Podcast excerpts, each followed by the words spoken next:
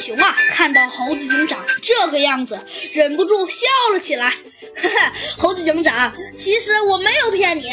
哎，算了，言归正传吧。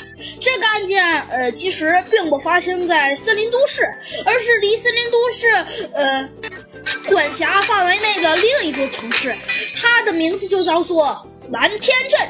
听到这话，猴子警长先是松了口气，然后全身的神经顿时紧绷了起来。蓝天镇，我倒是听过，那里一向以优美的环境和深蓝的天空著称。是难得的度假悠闲处去处。不过你怎么知道这个消息的？哎，还不是最近这件事闹得有点严重了嘛。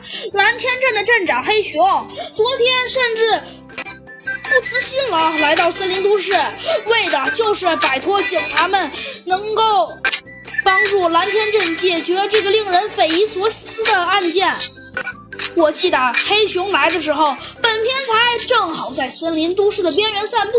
明白他的来意后啊，我就说我是这个森林都市的市长，有的事嘛就可以直接告诉我。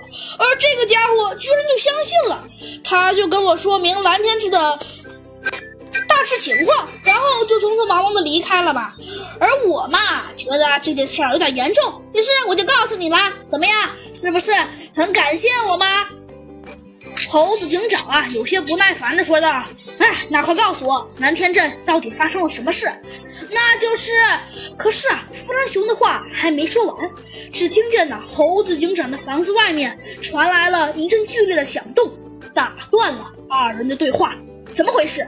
猴子警长听到窗外的声音，急忙向外看去，只见那一个黄色的小球撞在了自己家的大门上，小球的附近黄色的羽毛落了一地，难道是小鸡墩墩？猴子警长打开大门，把缩成一团的小鸡墩墩提了起来。只见呢，他眼冒金星，说不出话，很显然是不知道为何被撞晕了。猴子警长啊，把小鸡墩墩放到床上，过了好一阵儿，他才慢慢的醒了过来。在看到身边的猴子警长之后，只见他才松了一口气，开始大声叫喊起来：“猴猴子警长，我刚才没事吧？呃，你很好，可是你为什么会无缘无故的撞在我家门口呢？”